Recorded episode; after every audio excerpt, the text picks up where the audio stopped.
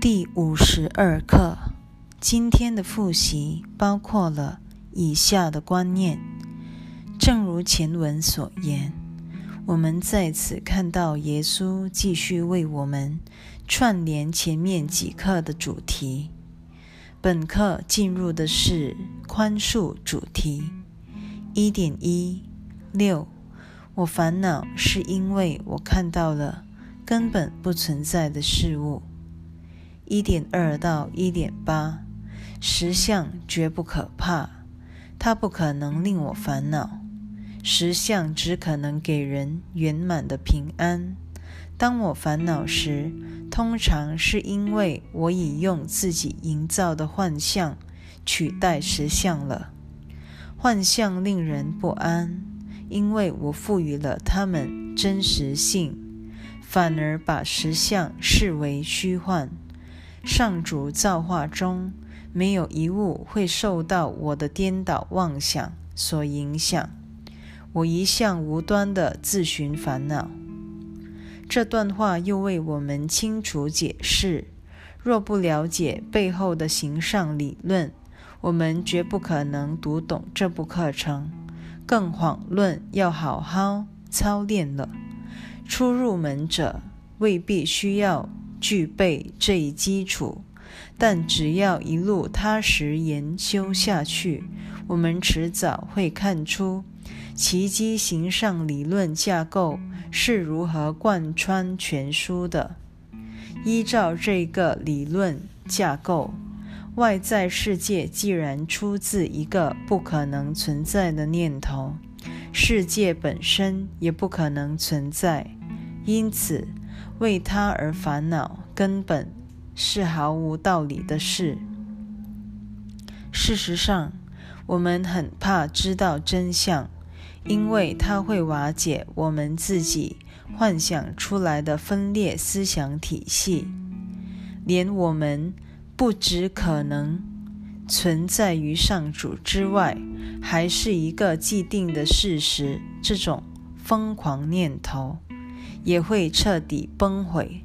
为此，小我最害怕我们选择真相了。难怪耶稣在正文会说：“你害怕的其实不是十字架，你真正恐惧的是救赎。”小我不断恐吓我们：“真相太可怕了。”看看你干的好事，你不仅与爱分裂了，还把它毁了。在这种恐吓之下，我们才会感到所有的惩罚都是罪有应得的。幸好圣灵传授了另一套救赎原则，明白揭示我们从未与上主分裂，因此没有什么好怕的。什么也没发生，连《天堂之歌》的一个音符都不曾错过。只要我们不再相信罪的存在，自然不怕天谴。最旧剧的思想体系，全是小我虚构出来的，恰如李尔王的哀叹：虚无只会导入虚无。二点一七，我所看到的只是过去的经验。二点二到二点四，当我放眼望去，我诅咒自己所看到的世界。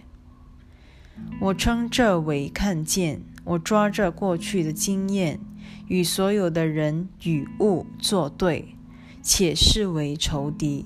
凡是熟悉奇迹形上理论的学员，读到这段课文，马上就明白此言不真实不虚。我们与上主为敌之后，个体之我才开始存在。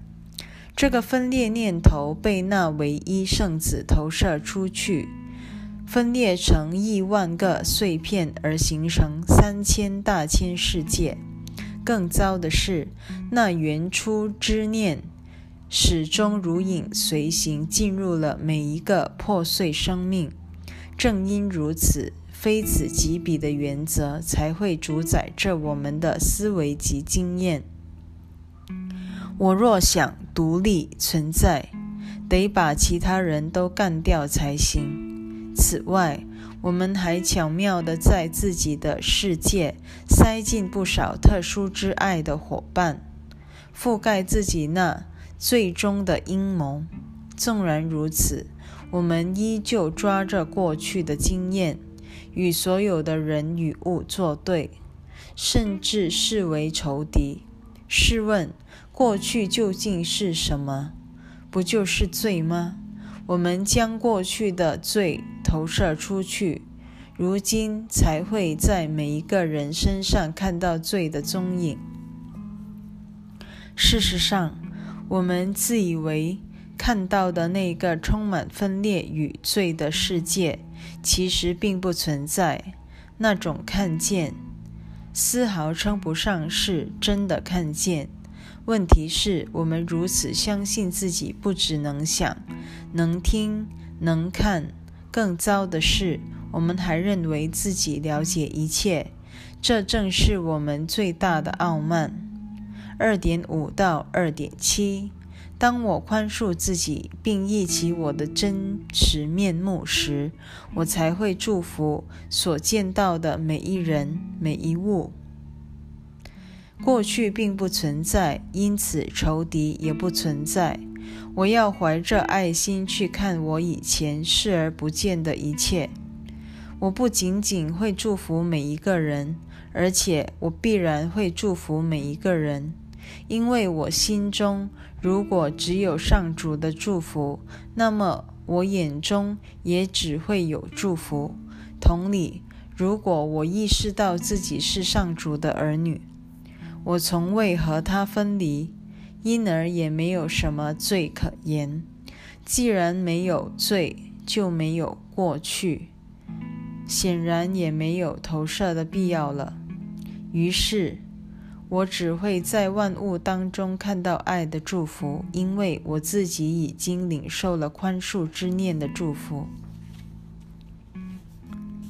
三点一八。我的心里塞满了过去的念头。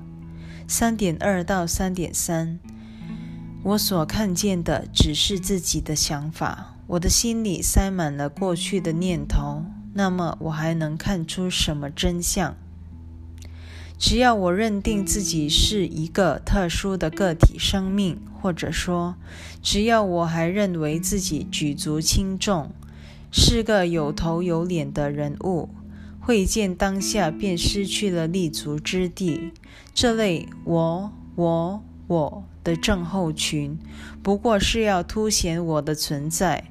我还会要求别人也如此尊重我，但在同时，我暗地里其实指望别人不尊重我，这样我的小我就可以大做文章了。我成了永恒的受害者。而你则沦为永恒的加害者。如此一来，我不只保存了小我心爱的分裂，还能持续享受最旧的佳肴。三点四，愿我记住，我着眼于过去，是为了防止现在进入我的心中。愿我记住，我着眼于过去，是为了防止现在进入我的心中。只要细读这句话，便能体会到他道出了背后那个目的。我们之所以紧抓着过去及攻击念头不放，必然有其目的：防止现在神圣一刻以及耶稣的爱进入我的心中。因为我们一旦进入他的爱，自己这一个充满怨恨的个体生命便无以立足了。说穿了，失去特殊身份才是我们真正害怕的。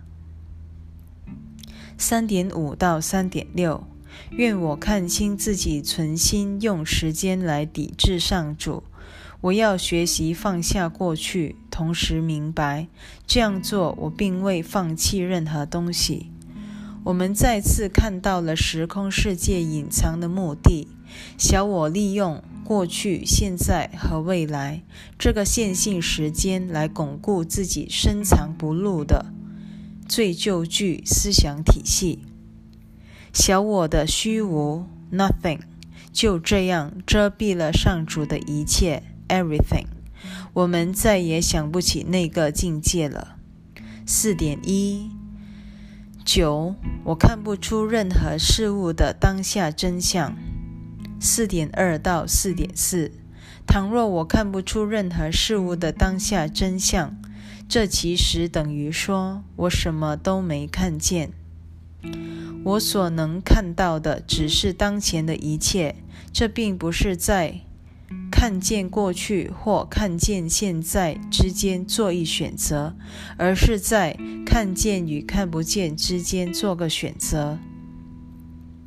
我们绝不可能看到过去的，因为过去、罪以及分裂根本就不存在。为此，我们自认为看到的一切，包括过去的记忆以及眼前之所见，全是自己有罪的过去投射到别人身上的。由此可知，我们看见的一切其实并不存在。仅凭这一点，就足以证明我们的心智失常到什么地步了。四点五，我过去选择着眼之物，使我失落了会见。这正是我选择如此看的原因。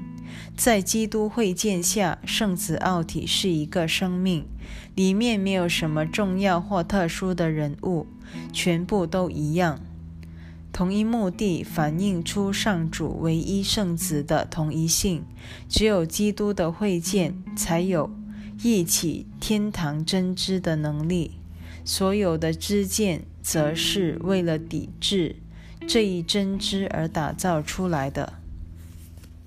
四点六，现在我愿重新选择，因为我要看见。请留意。耶稣是多么强调心灵的选择能力！纵然我们对会见的恐惧尤深，还未准备好做选择，但至少我们也该认清自己是有选择余地的。然后记得宽恕自己，仍然无法做这个选择。五点一十，我的想法不具任何意义。五点二到五点五。我并没有纯属私人的念头，然而我所意识到的却尽是私人的念头。这些念头究竟有何意义？它们根本不存在，因此不具任何意义。我的想法毫无意义，只因它们属于我的。它们是建立在分裂与排外的基础上。与天堂的一体生命，以及那既不具体的且无私人性质的实相，恰恰背道而驰。五点六到五点七。然而，我的心是造化的一部分，也是造物主的一部分。难道我不愿加入整个宇宙的思维？难道我愿让那微不足道？漫无意义的私人念头遮蔽了那真正属于我的一切。请特别注意，耶稣说的是真正属于我的一切，而不是我认为属于我的一切。它们只是特殊性的余孽而已。唯有爱、永生、真正的自由和完美的一体，才是真正属于我的天堂礼物。耶稣显然不把我们的个体存在当做一回事，他也拜托我们别看得那么重要。问题是，我们对个体性的重视远远超乎自己所意识到的程度。凡是认真操练课程的人，必会越来越清楚自己究竟有多么重视个体价值，又多么看重权威那一回事。并且多么执着于自己所信的那一套，因而排斥别人的不同看法。请记住，每当你意识到自己这种傲慢时，不要批判自己，只需明白这种想法确实出于傲慢，而且那不过是个愚昧的错误罢了。如此就够了。不止这几课，我们在读整部课程，都会感受到耶稣传述真理的口吻如此坚定，毫不妥协。同时，他不会为了我们的错觉幻想而批评我们。他偶尔不免求我们一下，但丝毫没有责备或惩罚的意味。